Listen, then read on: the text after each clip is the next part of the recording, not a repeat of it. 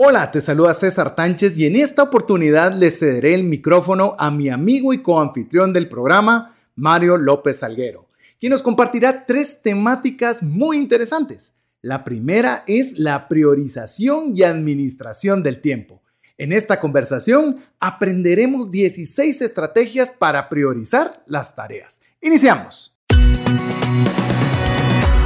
Nuestra mirada va más allá de los límites naturales. Nuestro objetivo, darte herramientas que puedan ayudarte a tomar decisiones financieras inteligentes. Somos trascendencia financiera.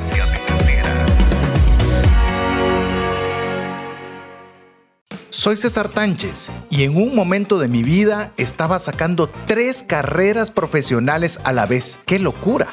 Mi nombre es Mario López Alguero y siempre me han gustado los juegos electrónicos. Recuerdo que el primero que terminé se llamaba Donkey Kong y el otro Mario Bros. Hola amigos, es sumamente común que nos sintamos abrumados con todas las actividades y proyectos que poseemos en las diferentes áreas de nuestra vida, como lo es el trabajo, la familia, el desarrollo personal, etc. El problema es que poseemos todos las mismas 24 horas todos los días y debemos de decidir qué vamos a hacer primero, segundo, tercero, dedicarle tiempo en general cada semana y cada día. Esta es una lucha constante de prioridades, de enfoques, de cambios, de interrupciones constantes, distractores, hasta el tema de procrastinar, cómo me voy a enfocar, cómo voy a ser productivo y en general lograr hacer las cosas que son realmente más relevantes. La forma es más común es hacer un listado de actividades que deseamos realizar y luego poner el peso a cada una. El problema es que si realizamos esta metodología se vuelve muy difícil en decidir prioridades, porque todo parece urgente y todo debió ser terminado el día de ayer.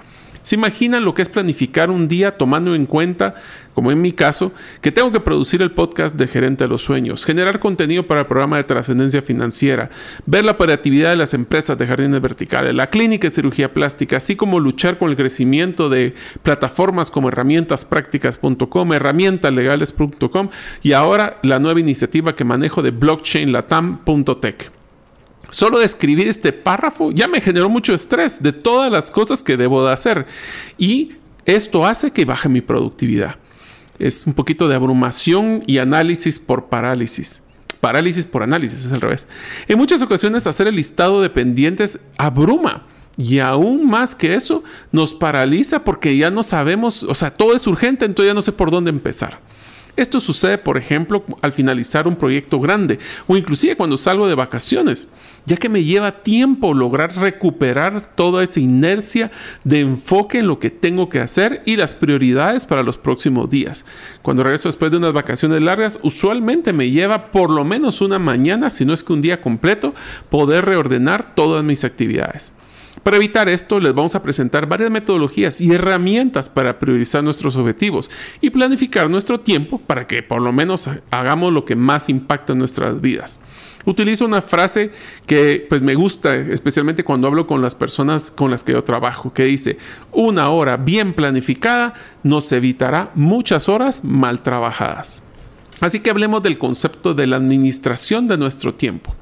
Uno de los conceptos más importantes en la administración del tiempo es decidir que al decir que sí a una cosa, automáticamente le estamos diciendo que no a muchas otras.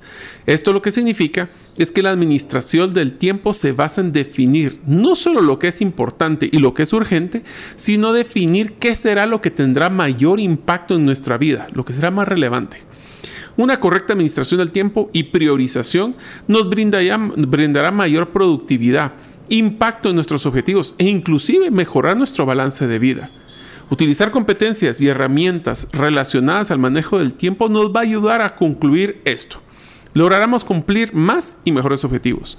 Será más fácil definir tus prioridades basados en su relevancia. Eliminaremos malos hábitos como procrastinar o dejar las cosas para después, perder el tiempo en actividades no esenciales, distraerse constantemente y poseer bajos niveles de atención. Vamos a poseer también una claridad de lo que se debe de hacer para poder trascender en los principales aspectos de nuestra vida y lograremos dar seguimiento al avance de proyectos grandes que vamos a separar en tareas más pequeñas y nos vamos a tener que premiar para que tengamos esa inercia de ejecución. Así que vamos a hablar no solo de los métodos, yo he utilizado varios métodos, principalmente eh, me encanta mucho el tema de, por ejemplo, Franklin Covey. Eh, esta primera interacción que tuve para administrar el tiempo fue cuando mi mamá hace muchísimo tiempo me invitó a un taller de lo que era en su momento la agenda Franklin Planner. Y durante los últimos 20 años, les voy a ser sincero, he sido constante utilizando ahora lo que es la agenda de Franklin Covey eh, para poder utilizar mi estrategia de priorización y que no se me olviden las cosas. Es otra cosa, que cuando tenemos tantas prioridades, seguramente algo se nos va a caer. Es como hacer un malabar y se nos va a caer una de las pelotas. Así que ahorita les vamos a presentar 16, 16 estrategias para poder realmente priorizar y mejorar tu productividad a través de una correcta administración del tiempo. Así que si están listos, va la primera. Lo primero que tenemos que hacer es planificar nuestra semana y luego tu día. Muchas personas lo que hacen es que agarran todo su hacen un listado en un cuaderno o en una hoja de todas las cosas que tienen que hacer y después se ponen a tratar de priorizar. El reto que tenemos ahí es que no todos los días van a ser iguales. Hay algunos que tenemos más reuniones, otros días que tenemos menos reuniones y lo que yo les recomiendo es que ustedes, como dice, la metodología indistraíble, planifiquemos nuestra semana y nuestro día, ya que si nosotros no planificamos nuestro día, alguien más va a planificarlo por nosotros. Si yo no pongo una, una, una caja de tiempo, ya vamos a hablar de eso, eh, vamos a tener personas que vamos, al tener un momento libre, alguien más nos va a poder interrumpir. Yo lo que les recomiendo es empiecen siempre como decidir cuáles son las tres o cuatro metas que ustedes quieren cumplir esta semana y de una vez pónganle su caja en su agenda qué día, qué hora le van a dedicar el tiempo. ¿Por qué esto es importante? Porque a veces nos enfocamos en temas del día a día, donde tengo que devolver correos electrónicos, llamar personas, y cuando siento se acabó el día y no hice lo que era importante. Mejor planifiquen semana, definan el día y la hora y eso les va a ayudar. Un ejemplo de esto es utilizar la regla 30-10. ¿Qué significa esto? 30 minutos cada semana debemos de usarlo para planificar y nada más. No correos, no redes, nada. Solo priorizar. Y el otro es cada 10 minutos al día. Los primeros 10 minutos lo pueden utilizar para planificar ese día y ser más efectivo. Si nos ponemos a hacer muchas cosas desde el inicio, puede ser que hagamos mucho de lo irrelevante y poco de lo relevante. Recuerden, tienen que escribir estas cosas, ya sea escribirlo textualmente en, una, pues en una agenda o lo pueden hacer escrito en su agenda digital, en su correo electrónico, en su Outlook en el Google Calendar o el que ustedes deseen. Recuerden que tienen que tenerlos a la vista para que sepan las prioridades y poder alinear su tiempo acorde. Yo me he dado cuenta que cuando, en mi caso, que tengo varias iniciativas, yo lo que me propongo es tener una cosa a la semana que es crítica para poder avanzar en lo que quiero hacer en cada iniciativa. Solo les acabo de mencionar que tengo como cuatro o cinco, así que tengo cuatro o cinco actividades que sí o sí quiero terminar esta semana. Hay algunas que vamos a tener más eh, en una, por ejemplo, en un tema de jardines o en algún tema de la clínica. Esta semana posiblemente que tenga un poco más, pero le pondré asignaciones de más eh, tiempo en la próxima semana. La segunda estrategia es limita tu consumo de correos electrónicos y redes sociales. Así como planificamos las tareas de nuestro día, tenemos que colocar idealmente las en nuestro modelo de cajas de tiempo, que es asignar una cantidad de 15, 20, 25, 30 minutos en nuestra agenda para poder definir temas como a qué horas quieren ustedes estar viendo correos. Yo les recomiendo que ni siquiera tengan abierto su correo electrónico, a la vista, porque si está con la vista les va a estar dando toda esa tentación de ver qué está escribiendo las personas, no digamos tener abierto el WhatsApp. Ciérrelos y definan en qué horarios, puede ser una, dos, tres veces al día, ustedes van a contestar correos. ¿Por qué? Si están constantemente eh, contestando correos, les garantizo un desenfoque total de sus prioridades, ya que van a estar haciendo esto en vez de estar enfocándose en lo que es críticamente importante para ustedes. Yo les recomiendo que tenemos que evitar que esto sea, o sea, el correo o las redes o el WhatsApp sea la primera opción a la hora de buscar un descanso o cuando estamos aburridos de alguna tarea. ¿Por qué? Porque nos vamos a dar cuenta de que nos va a costar mucho enfocarnos. Si es un descanso, descansen la mente, la vista y no es cambien de un digital o de una pantalla a otra pantalla.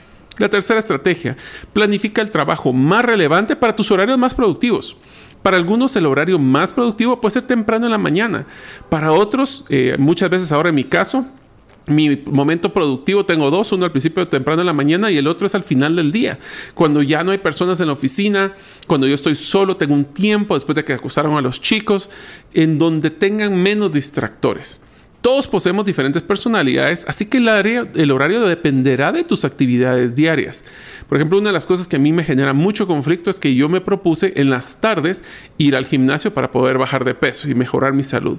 Mas, sin embargo, me he dado cuenta de que en ese horario constantemente tengo alguna reunión o alguna actividad, al punto que estoy pensando seriamente pasar de la tarde al momento más temprano, y levantarme un poco más temprano, tipo tal vez 5 de la mañana, para poder hacer ejercicio. Dependerá de cómo sean nuestras agendas y nuestras actividades. Lo que sí les prometo es que si no lo ponen en la, gente, en la agenda, rara vez lo van a poder cumplir. El número cuatro, cómanse ese sapo para hacer el doble de productivos en el día. Esta es una metodología que he utilizado. Antes de entrar a esto voy a utilizar una frase que dijo Mark Twain, que dice, si tu trabajo es comerte un sapo, es mejor hacerlo como primera tarea en la mañana. Y si tu trabajo es comerte dos sapos, es mejor que te comas el sapo más grande de primero. ¿Qué quiere decir esto? Imagínense amigos que yo les diría, miren, ustedes piensen, ¿ustedes quisieran estar el doble de productivos el día de mañana? Yo creo que muchos de ustedes contestarían que sí. Entonces, ¿qué pasa? Lo que le vamos a hacer es que el día de mañana nos vamos a reunir para poder ir a cazar un sapo en la laguna o lago más cercano de donde ustedes vivan. No puede ser cualquier sapo. Tiene que ser un sapo que haya comido por lo menos dos moscas. Ok, como no sabemos si comió dos moscas o no, tenemos que cazar las moscas y dárselas a comer a la hora que casemos el sapo. De regreso a la oficina, vamos a agarrar ese sapo y le vamos a hacer una fórmula mágica del doble productividad. Va a ser una cucharada de azúcar, dos vasos de agua y un sapo bien licuado. Así que imagínense amigos, ustedes donde están escuchando el podcast, que están licuando un sapo. La primera pregunta que les haría es, ¿cómo es el color de un sapo licuado? ¿Es café? ¿Es ocre? ¿Es rojo? No lo sé.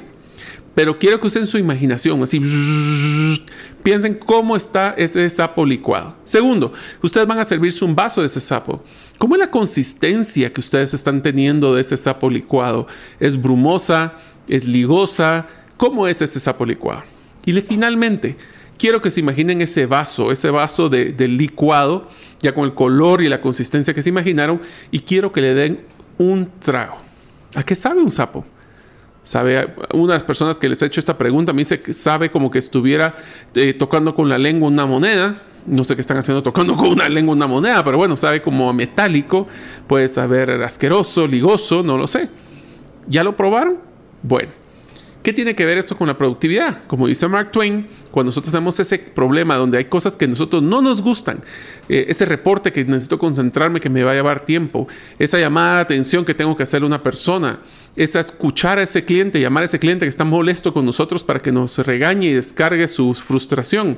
Esas cosas que son las más difíciles se hacen primero en la mañana. Les prometo que este episodio se van a acordar de pocas cosas, pero les garantizo que una de esas va a ser el sapo. ¿Por qué? Porque cuando nosotros nos tomemos ese sapo, les garantizo que todo lo que coman el resto del día va a saber mejor. Si no, recuerden cómo sabía el sapo. La estrategia número 5. Tómate descansos regulares. El no tomarse un descanso regular hace que tu cerebro se canse más rápido y te distraigas. Les voy a dar una técnica que aprendí. Se llama la técnica del pomodoro y explica que debes de trabajar fuertemente en tramos de 25 minutos y tomar un descanso de 3 a 5 minutos. Recuerda que el descanso no es ver correos electrónicos y redes sociales, eso no, es descanso necesariamente, es primero párate. Camina, ve a tomar agua, eh, ve a solo despejar la mente de lo digital. La estrategia de Pomodoro dice que después de tomar cuatro pomodoros, o sea, cuatro tramos de 25 minutos, debe de tomar un descanso de mayor duración, usualmente entre 15 y 30 minutos. Esto lo pueden hacer colocando un, en su celular un timer de 25 minutos que suene y después pueden tener otro de 5 minutos que también suene y así pueden ir manejando esto. Son tramos cortos, 25 minutos pasan rapidísimo, pero nos va a ayudar a que esos tramos sean de impacto y no tener unas, decir, tres horas de trabajo, pero realmente cuántas de esas tres horas fueron realmente productivas. Una vez que también tienen que estar claros es de que al principio 25 minutos pueden ser también eternos si lo sentimos porque estamos muy acostumbrados a hacer varias tareas a la vez, distraernos constantemente, recibir llamadas. Practíquenlo. esto les va a ayudar, les van a dar cuenta que llegar a los 25 minutos no es tan fácil al principio, especialmente sin temas de distracción, pero entre más lo practiquen, más rápido se van a dar cuenta que pueden enfocarse de una forma más dinámica. Número 6. Aprende a decir que no y delega. Uno de los temas más importantes que poseo es el conflicto de cada día, es aprender a decir que no a ciertas cosas, porque ¿saben qué pasa? El decir que no a algo significa que también le estoy diciendo que sí a algo que sí es más importante para mí. Todos poseemos las limitaciones de tiempo, así que debemos de ser estratégicos en qué los usamos.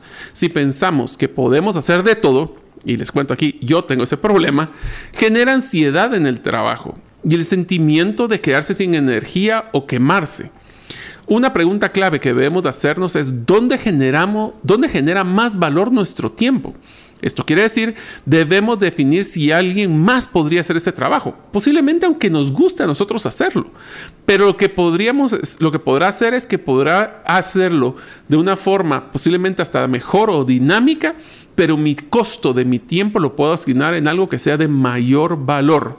Esto podemos decir que delegar es complicado para muchos de nosotros porque creemos que nadie puede hacer las cosas como nosotros. Más sin embargo, nos hemos dado cuenta, y yo lo he dado cuenta muchas veces, que tal vez no es de la forma exacta o perfecta, pero es suficientemente buena para declarar que yo necesito ese tiempo para hacer otras cosas. Así que definamos cómo asignar nuestro tiempo y sean muy críticos de a qué le asignan tiempo. Esta es una lucha que yo tengo todos los días. Así que les comparto esta frustración porque tenemos que enfocarnos, me incluyo, en cosas que sean de mayor valor y dejar de hacer cosas de menor valor, decidir si se tienen que hacer o inclusive si no las tenemos que hacer o delegárselas a otra persona. La estrategia número 7, enfócate y bloquea las distracciones.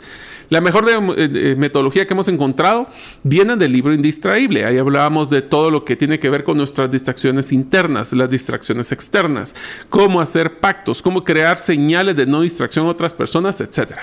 Si quieres saber más de este modelo, escucha el episodio 34 y 35 de este podcast, Gerente de los Sueños, donde hablamos a detalle. Pero en versión corta, busquemos eliminar distracciones que sabemos que podemos prever. Sé que hay imprevistos, pero prever, evitarlas. El siguiente es la número 8. Define metas estratégicas.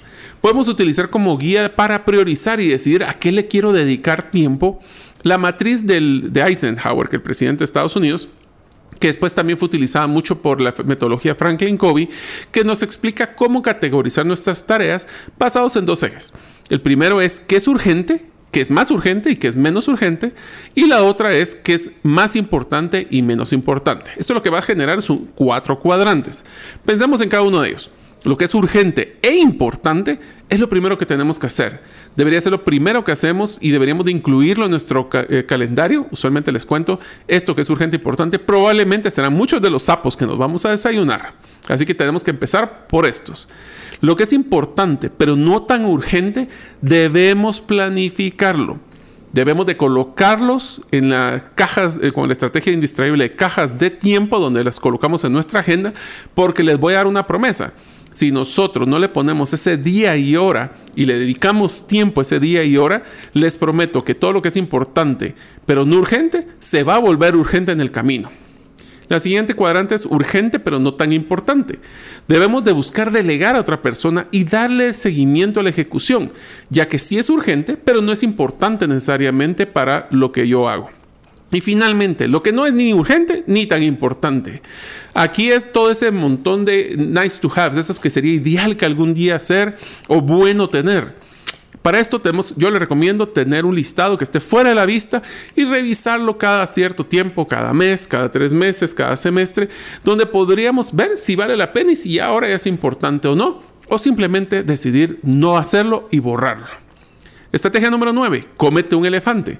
Existe un dicho que dice, ¿cómo comemos un elefante? Un bocado a la vez. Esto quiere decir que podemos tener grandes metas que deseamos realizar, pero debemos preguntarnos, ¿qué puedo hacer esta semana o este día para poder comernos este pedazo del elefante? El hacer metas muy grandes se vuelve complicado en el sentido de que necesitamos partirlo en lo que podemos manejar y que podemos cumplir y motivarnos a generar esa atracción para poder movernos adelante. En mi caso lo que hago es colocar la meta de los proyectos grandes en qué quiero hacer una cosa esta semana Y hay que ser muy conscientes de qué puedo hacer y qué no puedo hacer. Ya vamos a llegar al punto de cómo manejar nuestro tiempo. Y luego lo ubico en el día y la hora en que más me conviene realizarlo a mí. No cuando yo me acuerdo, cuando alguien no me está, eh, ya me cansé una reunión y a veces, no, yo lo coloco porque esto se va a volver un no negociable. Y les garantizo que será una lucha mantenerlo, ya que vamos a tener muchas distracciones. Pero saben, si vale la pena y es importante y posiblemente urgente, tenemos que tratar de cumplirlo con ese pedazo de elefante que vamos a avanzar. El número 10, evitemos ser multitasking. Hay otro dicho que yo utilizo mucho, el que, mucho, el que mucho abarca, poco aprieta. Los estudios científicos han identificado que una persona regular puede manejar como máximo tres metas a la vez. Eso significa tres metas. Ahora, no significa tres actividades a la vez. Eso es una confusión que usualmente tenemos. Una actividad a la vez, aunque tengamos tres metas que cumplir en general. Cada vez que dejamos de hacer una actividad por hacer otra, nuestro cerebro se desenfoca y perdemos productividad por el tiempo que necesita para poder regresar a la actividad anterior. Me encantó un estudio realizado por la Universidad de Stanford que demostró que cuando somos multitareas, en situaciones en las que hay múltiples fuentes de información provenientes de un mundo externo o emergen de la memoria, no logramos filtrarlos ya que no sabemos o no logramos eh, retomar ese enfoque para saber qué es lo que es relevante para poder cumplir nuestros objetivos. Esa falla de filtración significa que la información irrelevante nos hace perder la productividad, por ejemplo. Estrategia número 11. Ser realista con tu tiempo. Este es otro que a mí me cuesta mucho. Es muy común que sobreestimemos la cantidad de tiempo que nos va a llevar a usar una actividad o que no dimensionemos la carga que se va a necesitar. Es por eso que debemos de ser muy conservadores en el compromiso de tiempo que asignaremos a cada tarea. Debemos evitar el porque queda por quedar bien quedamos peor. Porque es que decir, no, lo tengo mañana, lo tengo en la tarde, pero si realmente no dimensiono que tengo reuniones, que tengo actividades, que tengo hasta que contestar los correos, vamos a quedar peor por quedar bien. Y eso es lo que tenemos que estar claros, es ser conservadores en la asignación de nuestro tiempo. Número 12 creemos o vamos a crear una rutina. Así como lo habíamos hablado con comerse el sapo como primer cosa en la mañana, tratemos de crear rutinas para ser más eficientes en el uso de nuestro tiempo. Por ejemplo, esta es mi rutina personal de todo, la mayoría de los días, así que se las comparto. Al llegar a mi escritorio, lo primero que hago es revisar mi agenda de los temas críticos que finalicé ayer. También me encanta poner con marcador amarillo y marcar lo que yo hago y felicitarme a mí mismo y hago una planificación de las principales tareas que tengo que cumplir. Luego procedo a ver mi calendario para definir qué cajas de tiempo tengo disponibles para poder asignar estas tareas. Como los sapos, como hago mi licuado para poder salir de lo más importante primero y antes de hacer mi primera actividad después de los sapos, me sirvo un café, pero no me lo tomo hasta que termine mi primera actividad que me proponga. Eso significa que me voy a motivar haciendo una gratificación, en este caso de café, agua, eh, té o lo que ustedes quieran, como un premio por haber terminado mi primera actividad del día.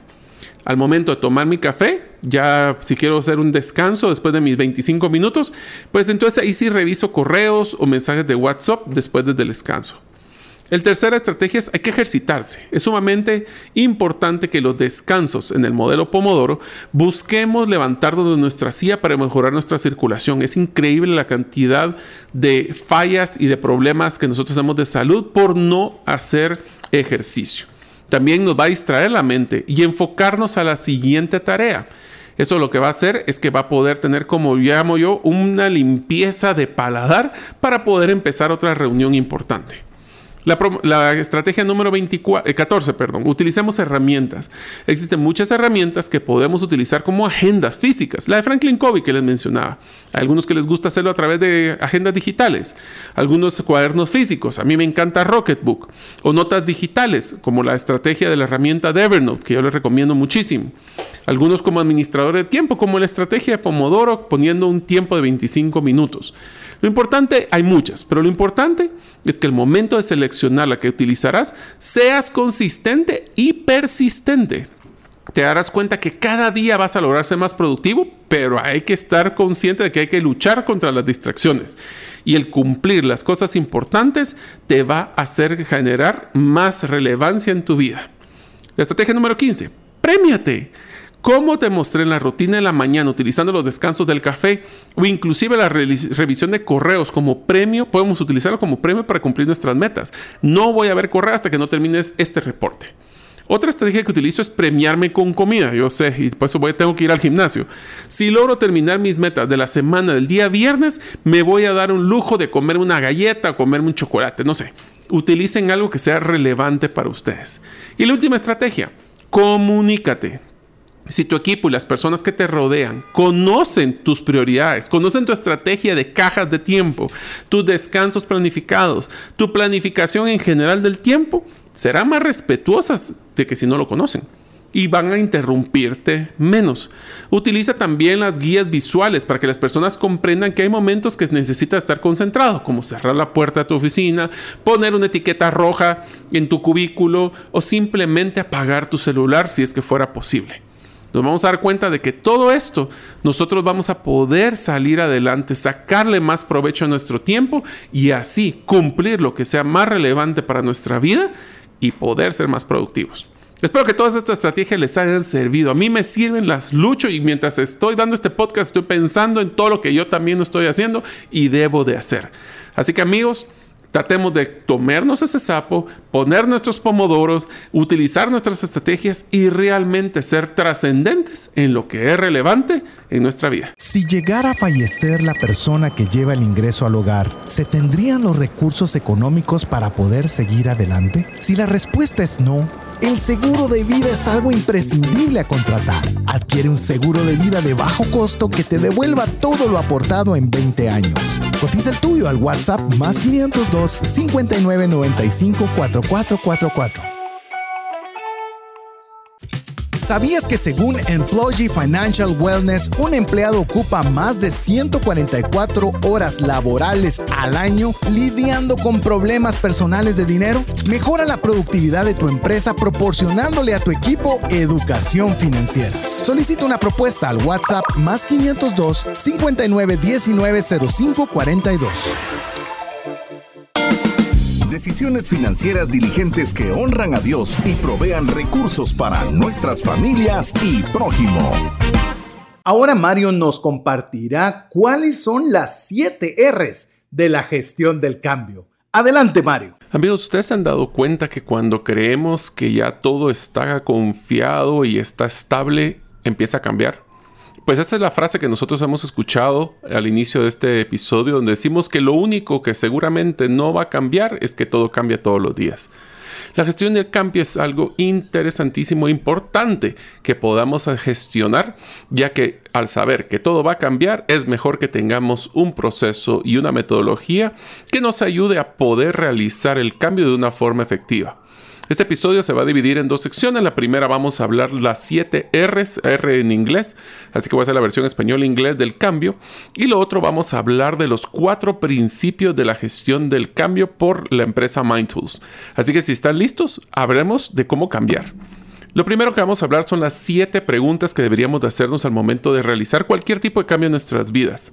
Esto lo vamos a hacer con las 7 R's de la gestión del cambio. Vamos a empezar con la primera R que es en inglés Who Raised the, Change o quién planteó el cambio. ¿Quién es la persona que está realizando el cambio para y, y realmente qué es sus intenciones, cuáles son los factores? Muchas veces nos damos cuenta que la resistencia al cambio es realizada simplemente porque no conocemos los fundamentos de por qué se está cambiando. También existe una situación donde a veces nos encanta en el mundo de innovación estar cambiando porque el factor de cambiar. Eso también tiene que tener una retrospectiva, decir, ¿es necesario el cambio? La segunda es eh, cuál es la razón del cambio o cuál es el motivo. Aquí en donde empezamos a detallar el concepto de que a veces siempre nos choca el cuando hay cualquier cambio. Somos en la naturaleza, nos encanta la certidumbre e la incertidumbre. Nos encanta tener una rutina, pero tampoco no queremos que sea monótona. Entonces cuando veamos que existe un cambio fuerte en nuestras vidas, la primera pregunta que deberíamos de hacernos después de quién es la persona, la segunda en este caso, es cuál fueron o cuáles son los motivos por el cual se está realizando el cambio. ¿Es por adecuarnos a los cambios externos que se están realizando? ¿Es porque tenemos que adaptarnos a la nueva realidad como lo que nos llevó la pandemia? Todas estas preguntas son las que tenemos que hacernos. El siguiente es, cuál es el retorno que se requerirá desde el cambio. ¿Qué quiere decir esto? ¿Qué rendimiento se requiere del cambio? Cuando nosotros tenemos que hacer un cambio, por ejemplo, cuando cambiamos las políticas de compensación de los eh, colaboradores o cuando queremos cambiar la rutina en nuestra casa, lo que nos tenemos que preguntar, y es una pregunta muy válida, es ¿y a mí por qué me va a beneficiar o qué retorno voy a tener si es que hay un cambio? Muchas veces cuando estamos en el mundo de, las, de los negocios y cuando queremos acelerar nuestro negocio, nos damos cuenta de que no todas las personas logran comprender ese retorno para ellos. Es bien importante porque sabemos que el cambio es importante para la organización, para poder, o el negocio, para llegar más lejos, para poder vender más, pero realmente nos tomamos el tiempo de explicar qué retorno va a tener para las personas individuales. ¿Será un retorno positivo? Inclusive puede existir un retorno negativo. Porque la siguiente pregunta es una interesante. ¿Cuáles son los riesgos que están involucrados en este cambio?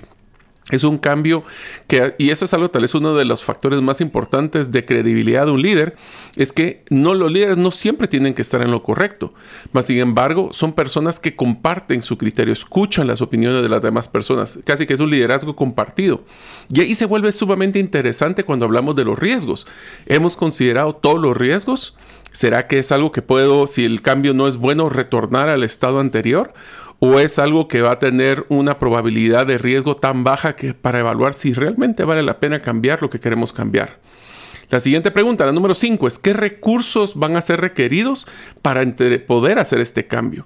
Los recursos no solo estoy hablando del tema de dinero o inversiones, sino también del tiempo y el esfuerzo y el desenfoque que vamos a necesitar para poder hacer un cambio cuando es necesario. La número 6 es quiénes son las personas responsables de construir, probar e implementar una porción o el total de lo que se quiere cambiar. si se dan cuenta, estamos hablando como que fuéramos a hacer un proyecto nuevo, eh, un producto nuevo que va a ser disruptivo con el que tenemos actualmente, una nueva campaña esas personas que son quien la propuso, que fue la pregunta uno, versus quién es la responsable, son, pueden ser dos personas muy diferentes. Y esas personas están claros a la pregunta anterior de los recursos y los riesgos que tienen para ellos. Porque finalmente terminamos con la número 7, que es cuáles son las relaciones que van a cambiar. O la, y cuando hablamos de relaciones, puede ser em, no solo entre las personas, sino en la relación con los clientes o los proveedores. A veces hacemos un cambio donde vamos a dar más crédito al cliente y por eso le vamos a pedir más, más crédito a nuestros proveedores para manejar un flujo de caja positivo. Y esas son las siete preguntas o las siete R's. Las repito. Uno es quién es el que levantó o raised en inglés el cambio. ¿Cuál es el motivo o la razón del cambio? ¿Cuáles son los retornos o el rendimiento esperado por este cambio? Cuáles son los riesgos involucrados, qué recursos se requieren, quiénes son las personas responsables de construir, probar e implementar la parcial o total del cambio. Y cerramos con cuáles son estas relaciones que pueden cambiar en el tiempo. Yo les invito a que estas preguntas lo hagamos la próxima vez que queramos hacer un cambio en nuestro negocio, porque vamos a tener que hacerlo. Uno de los cambios más grandes que nos tuvimos que dar cuenta es el mundo digital. Si ustedes se dieron cuenta, hagamos un ejercicio muy sencillo de una empresa que tiene una tienda en un centro comercial que solo vendía productos en su tienda pues cuando empezó la pandemia y se cerraron los centros comerciales, tuvimos que empezar a considerar cómo cambiar y evolucionar para no morir. En realidad, si no había tráfico, no habían ventas. Mas, sin embargo, costos del personal, el costo de la materia prima en el inventario, hasta el costo de la renta era un riesgo. Ahí fue donde tuvimos que hacer una transformación. Hagamos el ejercicio de tener que crear un modelo de e-commerce o venta en Internet. ¿Quién es el que trae el cambio? ¿Quién fue el que levantó el cambio? Posiblemente el dueño del, del negocio que se dio cuenta que tiene que generar algún medio de ingreso. ¿Cuáles son las razones del cambio? Es porque ya los clientes no están llegando a la tienda porque no estaba abierta y se necesita otro canal para poder llegar a distribuir el producto con las personas que tienen la necesidad. ¿Cuál es el retorno esperado? Pues simplemente sobrevivencia, en este caso un tema de retorno de ventas, de no tener una, drenar el, el ahorro y la caja. ¿Cuáles son los riesgos involucrados? Bueno, ¿Qué tanto nosotros conocemos sobre la venta en línea? ¿Cuáles son las inversiones que debería realizar para poder cargar mis productos en línea, venderlos? Eh, no solo venderlos, en el sentido de cobrarlos, eh, por ejemplo, pagos por, tarjeta de crédito, todo lo que tiene que ver con la entrega, que sería una entrega a través de mensajería, la facturación, inclusive esas facturas electrónicas. Todos estos son los riesgos. Recursos que se van a necesitar, bueno, un poco de capital, tiempo para cargar la información, conocimiento de la diferencia entre aprender a vender en presencia y en virtual. Eh, esto lo utilizamos mucho con la metodología Storybrand, por ejemplo. ¿Qué es lo que son los recursos? Ya los hablamos. ¿Y cuáles son los responsables? Pues posiblemente si yo no soy una persona que sea muy hábil en la computadora, pues vamos a tener que buscar a alguien que sí lo sea para poder hacer una prueba, eh, lanzarlo con un plan piloto con clientes recurrentes de la tienda. Así podemos probar cómo es su experiencia, tenemos la confianza que nos van a ayudar. ¿Y cuáles son los cambios que vamos a realizar? Bueno, en la relación más importante, la relación con nuestro cliente. ¿Cómo el cliente ahora nos va a ver o no como un modelo de venta integral. Eh, ahora ya pueden comprarlo por internet. Por ejemplo, una de las experiencias que a mí me encantaba siempre platicar es la de Sapos, que, que usted, Sapos no de, la rana, sino que Sapos con Z, que era una eh, tienda que se especializó solo en vender zapatos por internet. Y recuerdo muy bien que todo el, al principio cuando lo lanzaron y empezó a crecer, toda la eh, negativa eh, noticias que tenían de que no nadie iba a comprar un zapato que no se había probado. Bueno, esa fue una hipótesis que ellos fueron a probar y cambió la forma y la relación del cliente por cómo lo lograron romper ese paradigma, pues simplemente dando garantía de que si no te queda lo puedes devolver sin ningún tipo de problema. Entonces nos damos cuenta de que esto, la gestión del cambio, puede ser unas preguntas que tenemos que hacer para fundamentar lo que queremos cambiar. Ahora hablemos de los cuatro principios de la gestión del cambio de un artículo de la eh, página mindtools.com. Dice, la gestión exitosa del cambio se basa en cuatro principios básicos. El número uno es comprender el cambio. Número dos, hacer los cambios de planes. Número tres, implementar el cambio. Y número cuatro, que es sumamente importante, cómo voy a comunicar el cambio. Vamos a explorar cada uno de ellos, así como algunas herramientas y técnicas que se pueden usar para poner en práctica este tipo de, gestión. El principio 1, comprender el cambio. Para promover con éxito los beneficios del cambio, debemos comprenderlos nosotros mismos. Entonces hagámonos estas preguntas, así como las que hicimos en las 7 Rs. ¿Por qué necesitamos cambiar? ¿Cuáles son los objetivos claves de este cambio? ¿Cuáles serán los beneficios del cambio a la organización? Cómo impactará positivamente a las personas y a los clientes. ¿Cómo afectará la forma en que las personas trabajan? Eso es algo que es bien, bien eh, común. Tenemos que cambiar porque el cliente necesita ahora vender por Internet. ¿Cómo eso va a cambiar, por ejemplo, la administración de inventarios? El tema de las entregas. Vamos a tener que hacer ahora despachos, algo que nunca antes habíamos hecho cómo cambia el modelo de las... a veces nos gusta solo ver sobre la, que hacemos la superficie y no entramos al detalle de cómo va a cambiar eso y cómo impactará el trabajo en las personas en general. ¿Qué necesitamos? ¿Qué necesitan hacer las personas para lograr el éxito con este cambio? Les damos, y regresaremos al punto 4, ¿le hemos comunicado bien? También puede ser útil pensar en cuáles serían los resultados negativos. Hablemos como lo que vimos en los episodios anteriores de la lluvia de ideas inversas. ¿Cuáles son esos potenciales fracasos que pudieran existir, a la hora de hacer el cambio?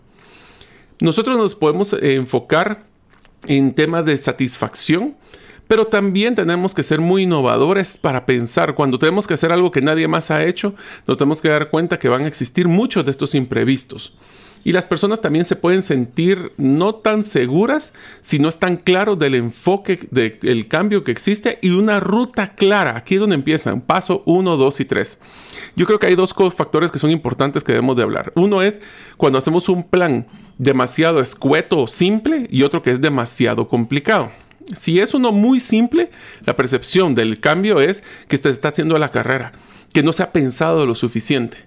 Del otro lado, si hacemos un plan de ejecución del, cambio tan detallado y tan complicado que van a tener mucha resistencia al cambio porque simplemente van a pensar que es sumamente complejo poder hacer dichos cambios. Así que tenemos que hacerlo lo detallado y lo complejo, pero de una forma que no sea tan, tan compleja poder manejarla. Va a dar un poco la redundancia. El principio 2. Cambio de planes.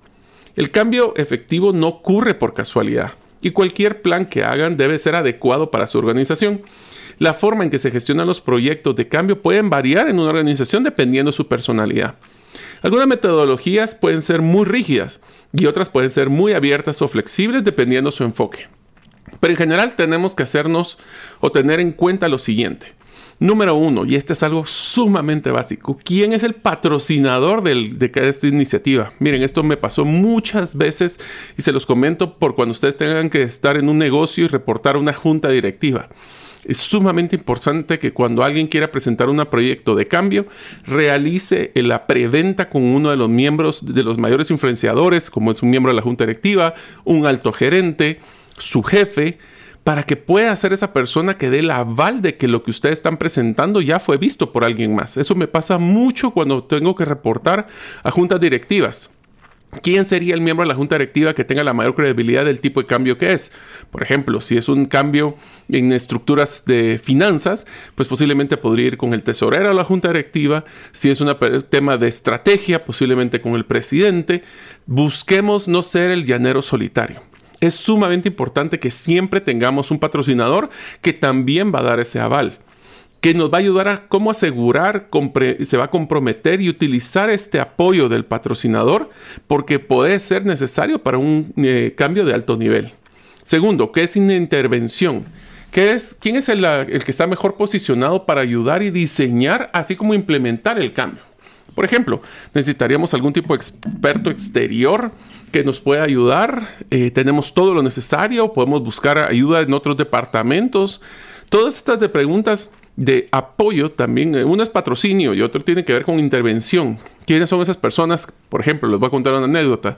Cuando yo tuve que presentar un plan de negocio para montar un call center de 300 posiciones, yo busqué apoyo de personas externas, eh, pues, expertos en temas de finanzas y modelo de negocio, para que por lo menos le dieran una mirada a mi proyecto.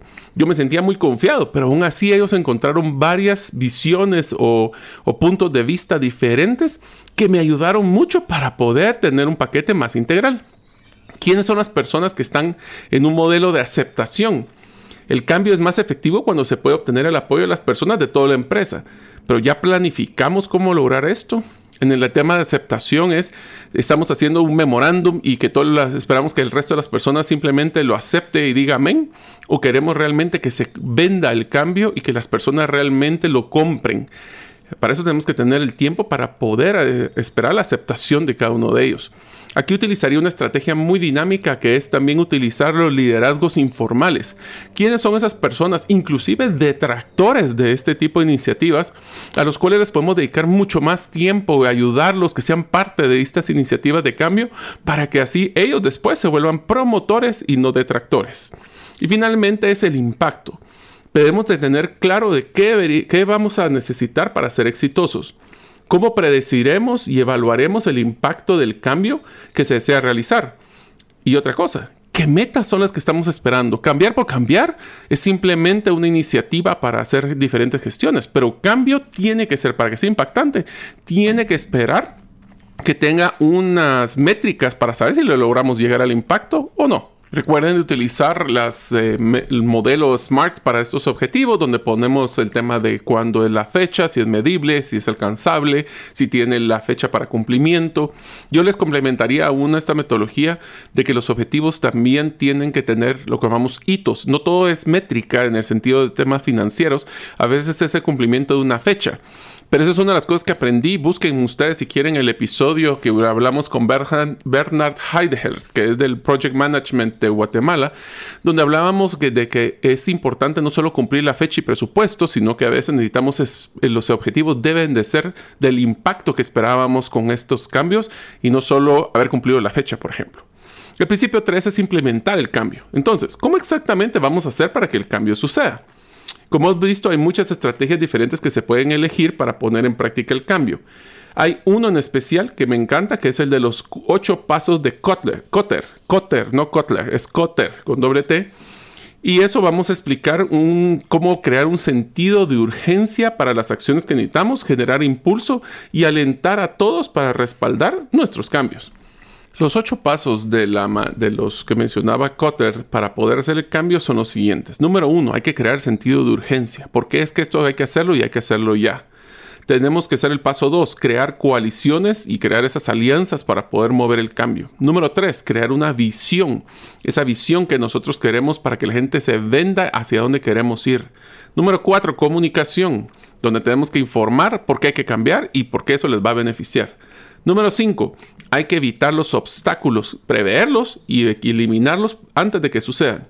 Número 6. Todas las ganancias, lo que llaman los low hanging fruits, lo, que podemos ganar a corto plazo para crear inercia y ver que el cambio realmente sí se puede hacer.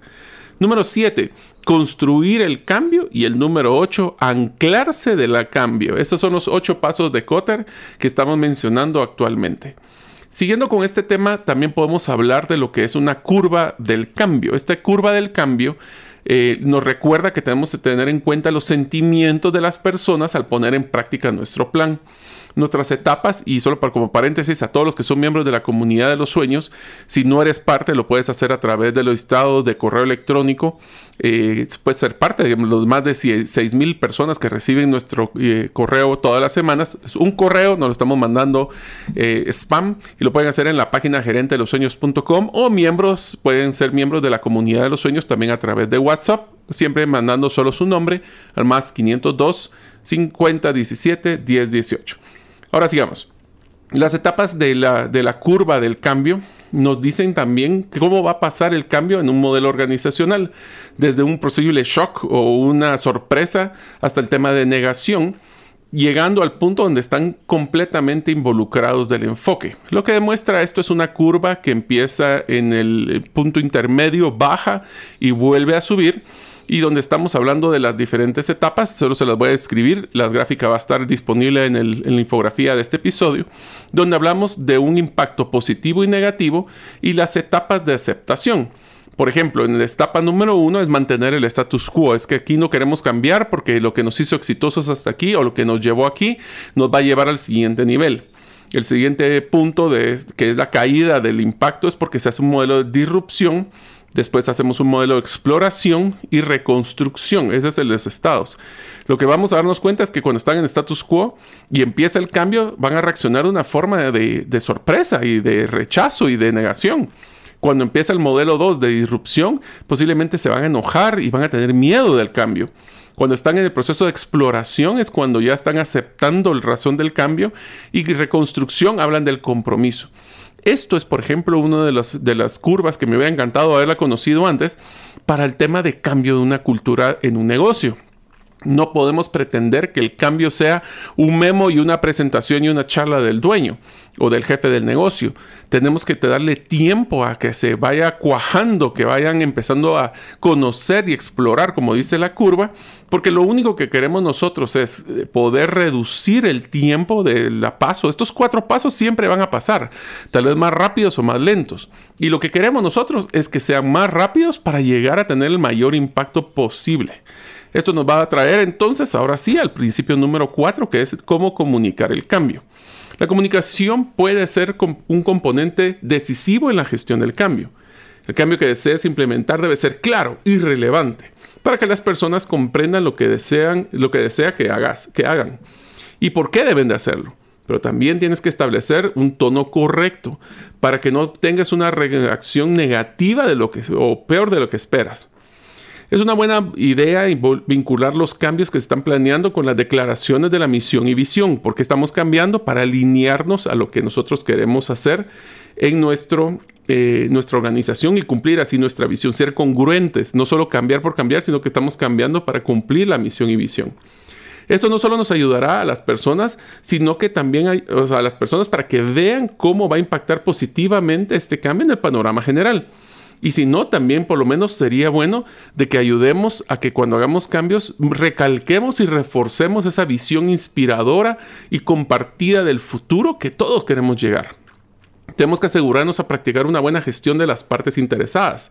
Esto incluye no solo los colaboradores y clientes, proveedores, los accionistas, eh, los socios, los gerentes, Esto nos va a, asegurar que le brindemos a las personas adecuadas el mensaje correcto. No es un, lo que llamo yo, una, una cultura de mantequilla maní. Si ustedes alguna vez han hecho un sándwich con mantequilla maní o con mayonesa o con mostaza, lo que hacemos es ponerle una capa a todo el pan. Esto es lo que significa es que no podemos pretender de que la misma forma de comunicación va a ser exactamente igual para todos los interesados.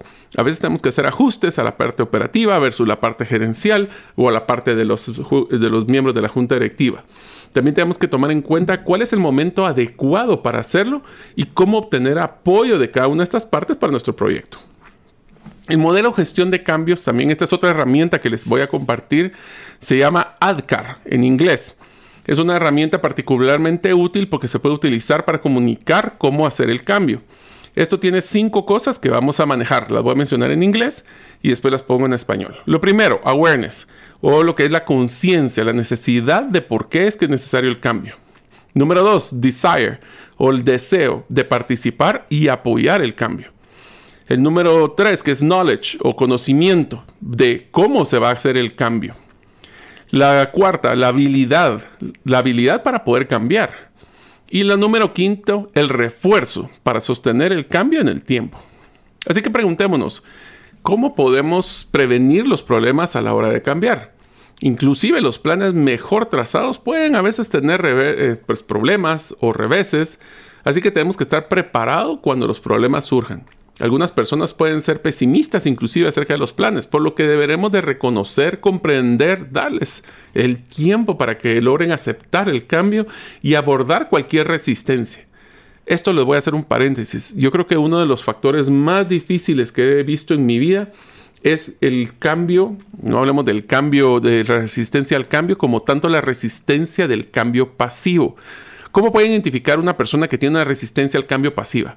Es una persona que llega a la reunión, escucha toda la presentación de las cosas que queremos hacer, los cambios que queremos hacer, eh, dice, ¿están todos comprometidos al cambio? Dice que sí, pero tan solo sale de la, de la oficina o él está pensando en la presentación, esto no me va a ayudar, esto no es para mí esto va a ser para otra persona, esto no, yo no me voy a involucrar, este jefe loco que haga lo que quiera y simplemente mi forma de reaccionar es la inacción o simplemente sentarme en lo que se necesita hacer y tener un modelo pasivo de resistencia. Ese es uno de los que hay que tener muchísimo cuidado. También nos podemos hasta inclusive topar con barreras culturales para cambiar. Por ejemplo, si una cultura organizacional es una de las que no acepta el cambio y los errores, acuérdense que para cambiar hay que poder cometer errores, va a ser rechazado, va a ser, vamos a hacer una, lo que llaman una cultura muy tradicional. La pregunta es, ustedes en su negocio, ¿qué tan flexibles al cambio son? ¿Qué tan resistentes como organización? Esto se pasa mucho con empresas que llevan mucho tiempo de estar en, en el negocio, ya que nos damos cuenta de que son personas que tienen o consideran que lo que les ha sido el factor de éxito hasta el día de hoy va a ser el mismo factor para los próximos años. Si algo nos ha enseñado es de que son muy pocas eh, los negocios que logran manejar un cambio con el, mismo modelo de negocio, mantenerse, eh, mantenerse sin cambios por unos periodos muy largos de tiempo. Siempre tenemos que ir ajustándonos a la necesidad de lo que los clientes, porque los clientes, las necesidades cambian todos los días. Un factor también que tenemos que tener claro es que existen estilos de liderazgo que logran manejar mejor la gestión del cambio. Entonces, si no existe un enfoque único para la gestión del cambio, lo que no va a hacer es que, lo que no tenemos que estar claros es que no existe un liderazgo perfecto para poder hacer cambios radicales. Yo he visto personas que han hecho cambios radicales que vienen de finanzas, de recursos humanos, de administración, de ventas. Lo que tenemos que estar claro es que tenemos que mantenernos auténticos y liderar de la mejor manera adecuada. Como les dije, no pretendamos que a la hora de hacer un cambio va a salir todo perfecto. Pero si tenemos una comunicación constante con nuestros equipos, ellos van a ir creando y construyendo con nosotros. Tenemos que ser flexibles y adaptar nuestro enfoque. No, es que para ahí porque ahí y nadie me va a mover de ahí. Mm, hay que evaluarlo de vez en cuando a ver si estamos todavía, todos, todos nuestros supuestos todavía siguen siendo válidos. Esto también nos pueden mostrar ciertas características. Un buen líder puede mostrar estas características. Número uno, capacidad para crear coaliciones e inspirar confianza. ¿Tú eres así? Fuertes habilidades de comunicación en cada etapa que estamos realizando. El, si quieren este el tercero, lo pueden escuchar un episodio que grabamos que es inteligencia emocional para captar la resistencia al cambio y reconocer las dificultades personales que algunas personas tienen con este proceso de cualquier tipo de cambio. Y no estoy hablando de edad, ¿eh? hay personas que son mayores, que tienen mucha flexibilidad y jóvenes que dicen que eh, porque lo encontraron en Google, eso es la verdad que nadie puede tocar. Y la última a nivel de liderazgo es que la capacidad de pensar estratégicamente y vincular el cambio a un panorama más general, a esa visión. Lo que estoy, a veces tenemos problemas de que cambiamos como una reacción a una situación de mercado. Si el, el cliente, el, por ejemplo, el proveedor de la par eh, vino y bajó los precios, pues nosotros tenemos que bajar precios tenemos que tomar un momento y un espacio para poder pensar y decidir si realmente lo que está sucediendo eh, o cómo podríamos manejarlo, tal vez no bajando el precio, sino que buscando un mejor producto o una diferenciación de propuesta de valor. Así que en el episodio, ¿cómo han sido los puntos claves que hemos platicado? La gestión del cambio es un enfoque estructurado para implementar el cambio en una organización. Tenemos que reconocer que el cambio puede ser un proceso doloroso, y que puede tener un impacto de gran alcance en una organización si las personas y las personas que trabajan en ella y si las personas apoyan también. Los cuatro principios es comprender el cambio. Para que los cambios sean efectivos debemos de comprender todos los pedacitos que, están incluidos en el cambio, como por ejemplo qué es, cómo se logrará y por qué debe suceder planificar el cambio. Este se puede incluir un lugar, un lugar del patrocinio o lo que el patrocinador de alto nivel, así como identificar oportunidades más amplias de participación y aceptación. Implementar el cambio. Cuando llegue el cambio, tenemos que tener ya plan listos. No hay que, si vamos a ver que los cambios, hay cambios que son que hay que reaccionar porque ni modo, pero si podemos saber y prever y estar viendo la parte de la, de la, foto más grande para ver cómo está cambiando el mercado y los clientes, vamos a poder preverlo y no solo reaccionar al cambio. Esto puede ver desde enfocarnos a cuáles son esas necesidades. Podemos buscar hasta personas que sean agentes de cambio, brindar apoyo a las personas en la organización, que esos pues, promotores que estamos haciendo nosotros. Y comunicar el cambio. Todos deben de saber por qué es que se está produciendo el cambio, cómo sentirse positivos, participativos y comprender cómo yo puedo ser parte de ese cambio para poder mover ese cambio y ser exitosos.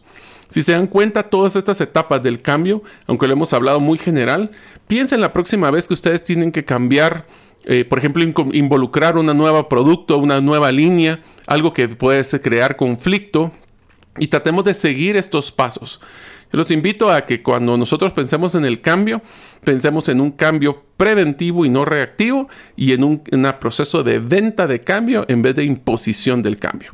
Espero verlos en el próximo episodio y que este les ha dado mucho valor. Una sola enfermedad puede acabar o destruir considerablemente el patrimonio que te ha tomado una vida construir. No permitas que eso suceda y contrata un seguro de salud que te permita tener acceso a los mejores hospitales del mundo y con cero deducible en hospitalizaciones en Guatemala. Solicita una cotización al WhatsApp 5995 4444. ¿Deseas aprender a invertir en criptomonedas y no sabes por dónde iniciar? El curso Realizando tu primera inversión en criptomonedas te guiará desde cero hasta realizar tu primera inversión. No necesitas experiencia o conocimiento previo. Adquiere el curso en herramientasprácticas.com e ingresa el código Bitcoin Economics para poder obtener 5 dólares de descuento. Mensajes vía WhatsApp 502 59190542. Para el tercer segmento, Mario nos comparte uno de sus temas favoritos, la propuesta única de valor, es decir, aquello que nos hace diferentes. Adelante, Mario. Durante toda mi carrera profesional, cuando estoy acompañando a las empresas, me doy cuenta que uno de los retos más grandes que tienen es cómo diferenciarse de la competencia cómo poder darle una promesa al cliente de los productos y servicios que les vamos a brindar. ¿Cómo solucionamos sus problemas? ¿Cómo hacemos todo esto de una forma rápida, dinámica y que el cliente le sea relevante? Bueno, eso es la propuesta única de valor. Nosotros lo hacemos en Gerente de los Sueños y hablamos de problema, solución y acción. Esa es la fórmula que vamos a discutir durante todo el episodio. Pero es qué problema solucionamos, cómo nosotros somos la solución para poder solventarlo y qué acción queremos que el cliente tome. Ese sería el enfoque de poder tener nuestra propuesta de valor de una forma dinámica. Pero iniciemos con lo básico. ¿Qué es una propuesta de valor? Una propuesta de valor única es una promesa de valor a entregar. Es la razón principal por la que una persona quisiera comprarnos. También es lo principal que determina si las personas se molestarán al leer más sobre nuestros productos o presionar un botón de seguir adelante en nuestra página web. La propuesta valor es lo principal que las personas van a identificar y si lo hacemos bien será un gran impulso para que el cliente siga adelante en nuestro proceso de ventas. De hecho, si nosotros pudiéramos dar un consejo de cómo poder hacer una conversación exitosa con un cliente, es esta. Tenemos que tener una propuesta valor única, comprobada y validada por otros clientes para que así podamos nosotros crear esa diferenciación. Cuanto menos conocida sea una empresa, debe de ser más clara cuál es esa propuesta única de valor. ¿Por qué? Porque no tiene la credibilidad de lo que tienen las empresas que ya han estado mucho tiempo antes. Entonces, si yo voy a tener usualmente entre 3 a 5 opciones para mis compras, ¿por qué la nuestra es diferente, es mejor y genera ese entusiasmo de seguir adelante en el proceso de compra versus otras que posiblemente pueden decir que son más grandes, que pueden ser más antiguas, que pueden tener más activos, que tienen más personal. ¿Qué nos hace a nosotros diferentes? Pero aquí acabo de mencionar un tema importante. Hablar de ser las más antiguas, las más grandes, ¿es algo que es relevante para nuestros clientes? Es algo que los clientes no solo aprecian, sino que también lo van a valorar a la hora de tomar una decisión. Así que en pocas palabras, una buena propuesta de valor es una declaración de tres cosas. Lo número uno es la relevancia. Explicamos cómo nuestro producto resuelve los problemas de los clientes o mejora su situación actual. Cuando hablamos del Business Model Canvas hablaremos de este tema. El segundo, ¿cuál es el valor cuantificado y percibido por el cliente? Cuando nosotros definamos qué son esos beneficios específicos que el cliente va a recibir. Y el tercero es la diferenciación. Tenemos que decirle al cliente ideal por qué debería comprarnos a nosotros y no a la competencia. Nuestra propuesta de valor debe ser lo primero que las personas vean en nuestra página de inicio en la página web. Es lo primer párrafo que debe de ir en nuestras cotizaciones, pero también debe ser visible en todos los lugares de la empresa o el negocio especialmente donde es la entrada de los clientes. Pero aquí quiero hacer un paréntesis que es bien importante. El error que yo, yo he visto en muchas de las empresas, especialmente cuando trabajaba en multinacionales, era que la propuesta de valor era algo que era una promesa hacia el cliente, pero cometíamos el error de no hacer esa promesa interna de cumplimiento, de venderla a lo interno antes que lo externo.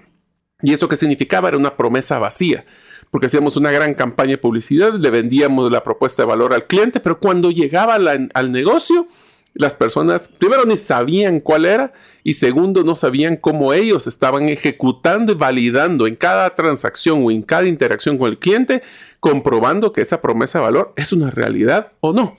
Así que nosotros tenemos que tener mucho cuidado de que en una propuesta de valor única, primero se va a vender dentro de la cultura antes de vender hacia los clientes externos. Yo les preguntara a ustedes que hablen con sus colaboradores y les hagan esta pregunta. ¿Serías capaz de explicar la oferta de valor de nuestro negocio a tu amigo y convencerlo de que compre? Muchos van a contestar que no.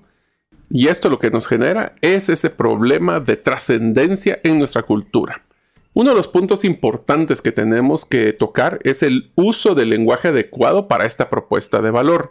No podemos utilizar tecnicismos, no podemos utilizar palabras que para el cliente regular o el que no nos conoce no le son familiares. Por eso entre más simple y general sea el lenguaje, mejor va a hacerlo. ¿Por qué? Porque si nuestra propuesta de valor no está en el idioma del cliente, el cliente que está haciendo esa investigación y comparando con otros, otros vendedores, vamos a tener que eh, pedirle de que investigue. Y las personas no investigan más allá de lo que están realizando. Así que hagámoslo fácil. Debemos de unirnos o traer al cliente a la conversación que está ocurriendo en la mente de él con la propuesta nuestra. Y para eso necesitamos un idioma que utilicen los clientes para describir cuál es ese problema y cómo nosotros lo solucionamos y qué beneficios van a tener. Y finalmente el llamado a la acción y la acción que deben de tomar. No podemos adivinar cuál es el idioma correcto. Por eso es tan importante de que nosotros, un punto clave que van a escuchar en el episodio repetidamente, es que tenemos que validar la suposición de lo que creemos que es la propuesta de valor. Y eso solo se hace en la calle con los clientes actuales para validar si realmente ellos lo están percibiendo como nosotros esperamos. Tenemos que tener mucho cuidado de que no solo utilicemos tecnicismos, sino que utilicemos palabras muy avanzadas o muy complejas. Tenemos que hablar lo que el cliente entiende.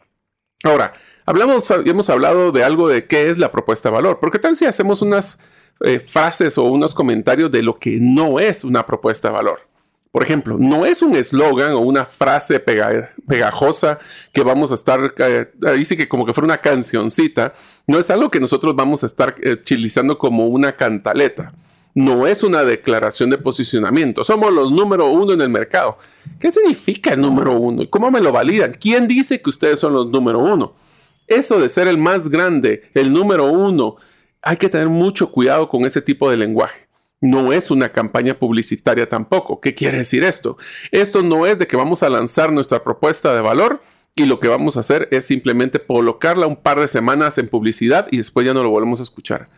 Una buena propuesta de valor es una gota a gota donde en todos lados que el cliente interactúe con nosotros y con quien interactúe con nosotros dentro del negocio, tiene que escucharlo constantemente. Si se recuerda, lo he mencionado anteriormente, un mercadeo es una disciplina de memorización. Si ustedes quieren que un cliente escuche, interiorice cuál es su propuesta de valor única, la tiene que haber escuchado por lo menos ocho veces. Puede haber dicho en la página web, puede haber sido en las redes sociales, puede haber sido la forma que se le da la bienvenida al llegar al punto de venta, puede ser en la cotización, puede ser en la negociación, en todos estos lugares tiene que ser ese gota a gota de la propuesta única valor, porque podemos tener una muy buena, pero si la gente no la conoce y no la evalúa básicamente, es muy difícil que entonces realmente haga esa diferencia en, la, en el momento de tomar la decisión de compra.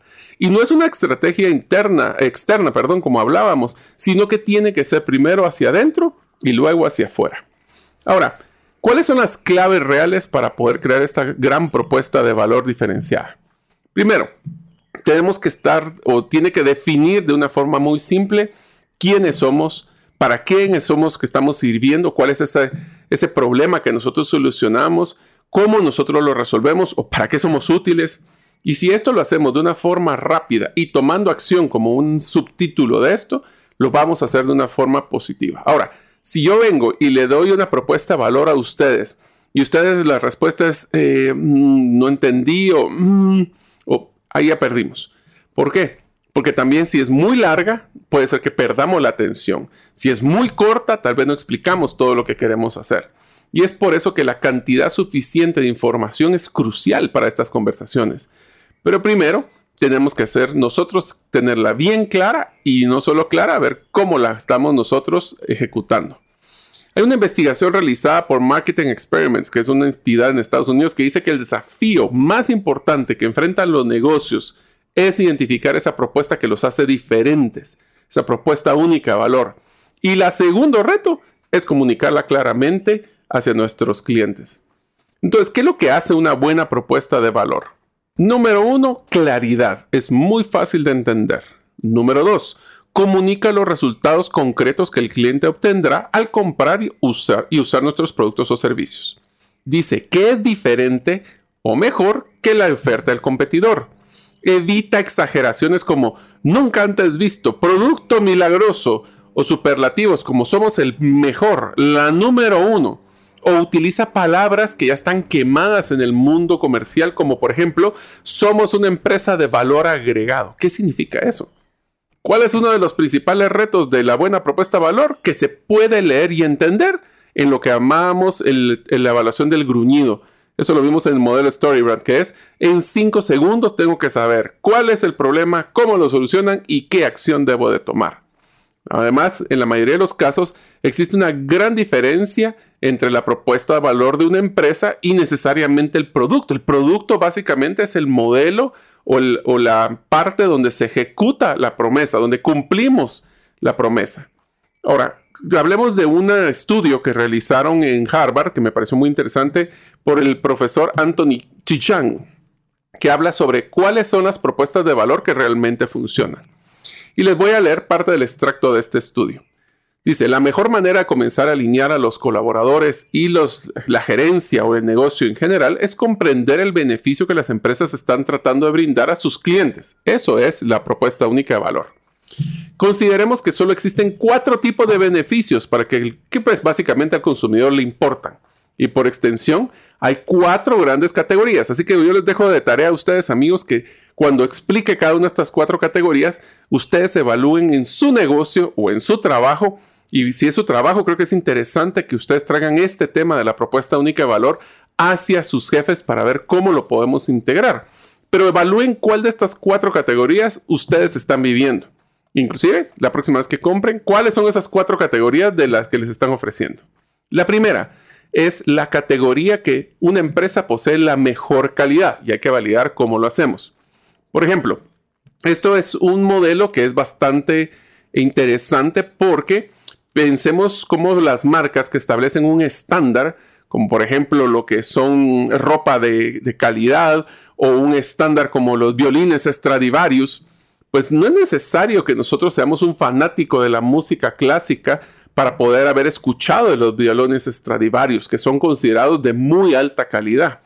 Es una de las cosas que algunos vehículos, por ejemplo, utilizar la marca Volvo, que dice que tienen una mejor calidad de seguridad entonces estos estándares que son sobresalientes, a veces se, pues, se van eh, enfocando o usualmente las colocan las empresas de lujo, pero no necesariamente. Eh, no necesitamos el, tener una marca de lujo para establecer un mejor estándar en nuestra clase.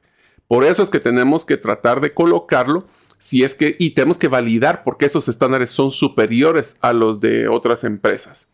Esta es una posición envidiable y una propuesta de valor que sí funciona, pero hay que dejarlo bien claro por qué decimos que lo hacemos con mejor calidad. La segunda opción, la mejor relación calidad y precio. Eso es uno bien interesante. Los problemas de una recesión han, como la de la COVID, han amplificado el hecho que algunos de los consumidores siempre compran según el precio. Más sin embargo, el mejor valor en su clase no significa ser el precio más bajo sino poseer esta relación de precio-calidad. Vamos a poner un ejemplo, JetBlue. Eh, JetBlue, si no conocen, es una aerolínea de bajo costo, pero no necesariamente la de más barata. Ya que este es un buen ejemplo porque no ofrece el viaje más barato o la mejor comodidad, pero sí maneja esa mejor relación entre precio y calidad. Para poder esto tenemos que estar claros de que tenemos que identificar cómo están los precios de la competencia, pero también cuáles son esos factores de evaluación de la calidad que hace ese balance perfecto entre ambos eh, casos. El tercero es lujo y aspiración. Este es otro extremo del aspecto de, los, de lo que es la relación de calidad y precio, ya que estos proveedores de lujo lo que prometen es una experiencia de un estilo de vida superior o aspiracional a los consumidores. Ralph Lauren, por ejemplo, es uno de estos de estos modelos, los relojes Rolex o los BMW o Hermes. Ahora tenemos que tener cuidado con estos segmentos porque obviamente en momentos de recesión pues son algunos de los productos que van a ser sacrificados en el tema de la decisión de compra. Sin embargo, el momento de que una economía se recupere, los clientes volverán a buscar estos artículos de lujo a medida que aumenten sus gastos discrecionales. Y el cuarto es cómo nosotros podemos ser imprescindibles. Una de las propuestas de valor más atractivas que hemos visto y estudiado son las que llamamos imprescindibles. Estos incluyen desde bienes básicos, ciertos alimentos o cualquier producto o servicio sin el cual ninguna persona, ya sea persona individual o profesionales, pudiera hacer su trabajo.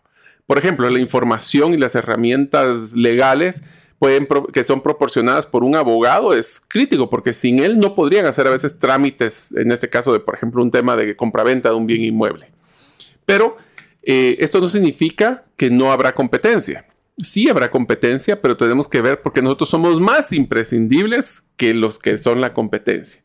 Una propuesta de valor de nuestra empresa debe encajar en alguna de estas cuatro, sí, pero no necesariamente tiene que ser solo una. Puede ser que sea una adaptación de una de estas cuatro Lo que tenemos que hacer es cómo nosotros podemos reposicionar nuestra oferta si no está claro para el consumidor cuál de estas categorías puede ser interesante para ellos. Así que definimos cuáles son estos atributos de una propuesta de valor única poderosa. Pues eh, se los menciono. Se enfoca en un segmento específico de clientes. Si queremos abarcar a muchos, el dueño de todos, dueño de nadie, decidimos nosotros aquí en Gerente de los Sueños. Tenemos que también, como punto 2, definir claramente la máxima razón de por qué un cliente debería seleccionar sus de la competencia, con evidencias claras, porque el cliente va a querer saber cómo validarlo. Número 3, debe poseer un factor de ser únicos y diferentes. No necesariamente tenemos que ser mejores, pero tenemos que ser diferentes para que el cliente pueda valorar ese atributo sobre otros. Número 4, debe estar enmarcado en la lógica del cliente, no en la lógica de la empresa. Igual que hablamos con la terminología y el lenguaje, tiene que ser algo que el cliente valore, no necesariamente lo que nosotros suponemos que el cliente está valorando.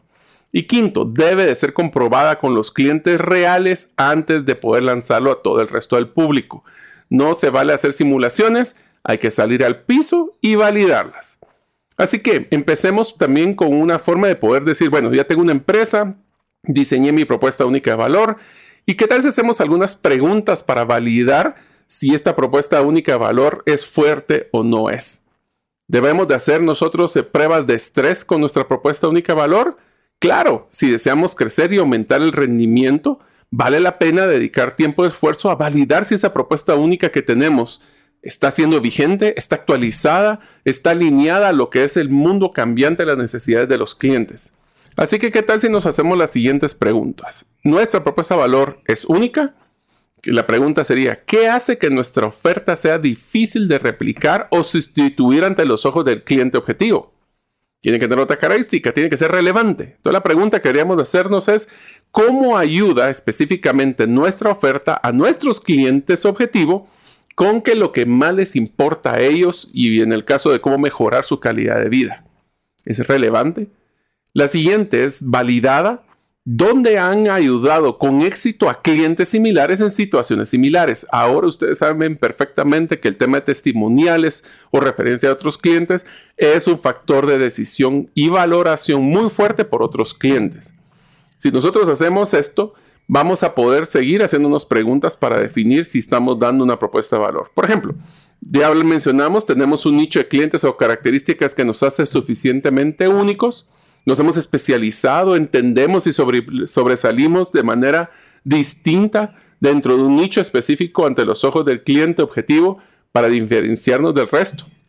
Nosotros podemos tener nichos de, para si somos consumidores o si somos para otras empresas.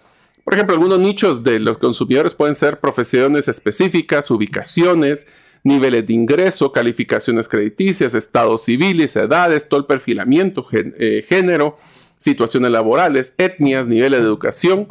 Otros nichos que pueden ser ya a nivel de empresa pueden ser industrias específicas, segmentos de mercado, áreas geográficas, roles de compradores, grados de complejidad, tipos de enfoque, desafíos de los clientes, cantidades que toman de riesgo, tamaño de la empresa, niveles de importancia, causas significativas o paquetes de soluciones. Estos solo son algunos ejemplos.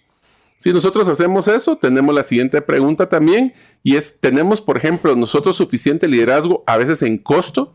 Somos tal vez no necesariamente más baratos, pero mantenemos esa relación de precio-beneficio y ahí es donde se vuelve un arte más que solo una definición así sencilla. Si tenemos y decimos que nuestra propuesta de valor es tener la mejor calidad, lo hacemos claramente de una forma fácil, tal vez está personalizada o innovadora, que nos hace acercarnos al cliente para evidenciar esta propuesta de valor y mejorar los niveles de servicio o por lo menos bajar la cantidad de potencial riesgo que va a tomar el cliente a la hora de tomar una decisión con nosotros simplemente porque eh, tenemos esos estándares de calidad. Somos mucho más ágiles, decimos a veces, que la competencia. ¿Cómo consideramos ser más rápido o más capacidad, más, tenemos mayor capacidad de respuesta que todos los demás ante los ojos del cliente objetivo? ¿Esto qué quiere decir? Si decimos que tenemos una mejor agilidad, ¿cómo el cliente va, a validarlo? ¿Cuál es su propuesta? ¿Cuál es un acuerdo? Se llama SLA, que se llama Service Level Agreements, o cuál es ese, esa promesa de respuesta rápida. Por ejemplo, cuando empezábamos con los temas de la pizza, de que decían 30 minutos o menos. Ese es un modelo de agilidad. Si nosotros decimos, vamos a contestarle sus eh, correos electrónicos en menos de 48 horas o en menos de una hora, tenemos eso como un estándar. Ese estándar es el que va a decir si el cliente va a tener una propuesta de valor que va a poder evidenciar. Si decimos que ofrecemos una escala inigualable, en esto ofrecemos una amplitud y profundidad que nadie nos puede, pues, pues no somos iguales a nadie a nivel de oferta o capacidad o agregación de servicios o valor que es tangible para el cliente. Si nadie se parece a nosotros, ¿por qué es cierto y cómo lo va a validar el cliente? Muchas empresas multinacionales utilizan este mensaje, ya que dicen que nadie es tan grande como nosotros. Nadie tiene la red de distribución tan grande como nosotros. Y todo eso está bien. La pregunta es, ¿y por qué al cliente le sería relevante eso? Si somos la más antigua, nadie se compara con nosotros porque somos la más antigua. Y esa antigüedad, ¿qué les ha dado a ustedes o a nosotros, en este caso como negocio, para poder dar un valor que el cliente le interese? Solo porque son los más antiguos no significa que son la mejor solución a su problema. Pero puede ser que eso sea experiencia, haya tenido innovación, entonces tenemos que cambiar esa forma de hablar con el cliente. En resumen, nosotros lo que queremos es que nosotros, así como los equipos de atención hasta el cliente, puedan articular claramente esa propuesta de valor única que tiene la empresa y que brinda a sus clientes. Invirtamos tiempo y esfuerzo en asegurar que se está diferenciando con la competencia. Más que ser los más baratos, más que ser los de mayor calidad, ¿Qué es lo que nos hace diferentes, amigos? Esto es clave, especialmente algún día que ustedes quieran entrar a los mercados internacionales donde nosotros vamos a luchar con grandes empresas. No hay que ir a luchar por ser más baratos, no hay que ir a luchar por ser los más grandes. Probablemente no lo seremos, pero sí podemos hacer una gran diferencia y agarrar un buen mercado si somos diferentes. Esto va a definir el punto óptimo en que nadie nos va a poder atacar o van a tardarse en copiarnos esta diferencia que ese es otro punto interesante. Cuando nosotros creemos que ya tenemos un modelo de diferenciación, más nos van a tardar nosotros en desarrollarlo que alguien más nos lo quiera copiar. Entonces, este es un proceso de la propuesta única de valor, es un ente vivo, porque no solo es el tema que la competencia nos copie, es que las necesidades y la percepción de valor de los clientes cambia constantemente. Agarramos el ejemplo del, del tema de venta en línea, el tema por Internet. Antes en el 2019 esto era como un lujo y era un juguete para que algunas personas que tal estaban muy alejadas pudieran comprar productos. En el tema de pandemia, pues nos dimos cuenta de que era una necesidad si queríamos vender porque el consumidor no iba a llegar a nuestros puntos de venta. Pero les hago la pregunta para que ustedes la piensen actualmente. ¿Es la venta en línea una necesidad, un gusto, un complemento de su propuesta de valor? ¿A qué ha llegado? Sus clientes ya ahora ya no están comprando por internet y ahora sí llegan a las tiendas o simplemente se está teniendo una distribución diferente. Es el mismo cliente el que compra por internet, el que compra en la tienda y que vayan ellos en valor diferenciado. Porque, por ejemplo, en el tema digital, nosotros podemos hablar de la experiencia del cliente en esa propuesta de valor, haciendo una página ágil, un modelo de e-commerce ágil. Pero en el caso de la presencial, pues tiene una parte de interacción con personas, es esa experiencia igual, parecida, muy diferente. Y ahí es donde nos tenemos que poner a pensar cómo nosotros hacemos este modelo de propuesta única valor integral en todo lo que hagamos en todos los puntos de venta o los canales. Ahora quisiera cerrar con una descripción muy general de una herramienta que les recomiendo que eh, desarrollemos en conjunto. Pues vamos a mandar en la infografía el, el dibujo pero es lo que llamamos el Business Model Canvas o el Canvas del modelo de negocio. Aquí lo que dice es cómo nosotros tenemos que basar dos grandes bloques. Uno es el perfil del cliente y el otro es la propuesta de valor única. Del lado derecho, hablemos en este caso, hablamos cuando definimos el cliente, hay tres grandes categorías. ¿Qué son las alegrías que nosotros podemos hacer o qué es lo que hacemos alegre al cliente? Cómo el cliente está con dolores o cuáles son los dolores del cliente y cuál es el trabajo que el cliente quiere hacer. Aquí voy a hacer una diferencia porque las personas cuando agarramos este modelo del Business Model Canvas creen que hablar del trabajo del cliente es lo que nosotros hacemos de trabajo para ayudar al cliente y aquí no se trata de eso. Voy a poner un ejemplo en el tema de acompañamiento empresarial que nosotros hacemos en consultorías personalizadas el tema del trabajo del cliente es salir adelante, ser exitoso, ampliar, acelerar, crecer su empresa. ¿Cómo lo hacemos nosotros después? Es otra historia. ¿Qué es lo que le va a hacer alegría al cliente? Vamos a hacer, por ejemplo, un proceso de expansión. Un cliente quiere crecer en dos o tres puntos de venta. Nosotros podemos acompañarlos en cuál es la necesidad que tiene el cliente. Es crecimiento de ventas, mantener sus costos, tener un incremento de su contribución marginal, mejorar la utilidad. ¿Qué son las cosas que le dan alegría? Pues cumplir la meta de crecimiento, poder tener eh, un ingreso sostenible por esta expansión. ¿Cuáles son los dolores? la recarga que va a tener de trabajo operativo para las personas que actualmente están, el crecimiento de lo que tiene que ver en la planilla, la documentación de los procesos para poder replicarlos en otros puntos de venta. Todas estas, si se dan cuenta, solo es el perfil del consumidor. Porque del otro lado hablamos de qué cosas nosotros podemos hacer para poder mejorar esas alegrías de los clientes, qué cosas podemos hacer para aliviar o eliminar esos dolores que puede tener el cliente y sobre esos definimos cuáles son los productos o servicios. Es lo que siempre nos ha mencionado en, algunas charlas. Nadie quiere un tornillo o un taladro de media pulgada. Lo que quieren los clientes son agujeros de media pulgada. Entonces veamos qué es lo que hace feliz al cliente, qué es lo que hace que sus dolores y qué es el trabajo que el cliente quiere hacer. De vamos nosotros y definimos qué nosotros podemos hacer para mejorar la alegría, bajar ese, ese dolor y qué productos o servicios les vamos a dar para que el cliente pueda hacer su trabajo. Pensamos en la visión del cliente y no en la visión de nuestra empresa. Una vez que tenemos ese cuadro, esta es la primera parte del modelo de negocios, y el segundo es cuando ya entramos, de nuevo voy a pasar en la infografía el formato por si ustedes quieren bajarla, donde se habla que esta propuesta de valor del lado derecho tenemos que manejar las relaciones con los clientes, qué canales estamos utilizando para que los clientes interactúen con nosotros y después de esos, cómo manejar esa relación y esos canales nos llevará a ver cuáles son los segmentos de clientes que estamos atendiendo. Del lado izquierdo hablaremos de cuáles son las actividades claves que van a evidenciar esa propuesta de valor, qué recursos necesarios utilizaremos para poder soportar la propuesta de valor y quiénes son los aliados que nos van a ayudar para poder cumplir esta propuesta de valor. Abajo de esto definiríamos cuál es nuestro modelo de costos y a la par cuáles son nuestros modelos de ingresos. Esto es un taller, obviamente, no solo estoy mencionando las partes donde nosotros hacemos un mapeo de todos estos procesos para poder definir una pregunta muy importante. ¿Es nuestra propuesta de valor que nosotros creemos que nos hace diferentes válida? Y segundo, si era válida, ¿lo sigue siendo? Y estas son las preguntas que nos tenemos que hacer definiendo cómo nosotros hacemos algo diferente y así ganar mercado y sobrevivir manejando nuestro negocio. Espero que este episodio les sea de mucho valor. En nombre de Mario López Salguero y tu servidor César Tánchez, esperamos que el programa haya sido de ayuda y bendición. Esperamos contar con el favor de tu audiencia en el próximo programa. Mientras eso sucede, que Dios te bendiga. Por hoy, esto es todo. Esperamos contar con el favor de tu audiencia en un programa más de Trascendencia Financiera. Esta es una producción de iRadios Guatemala Centroamérica.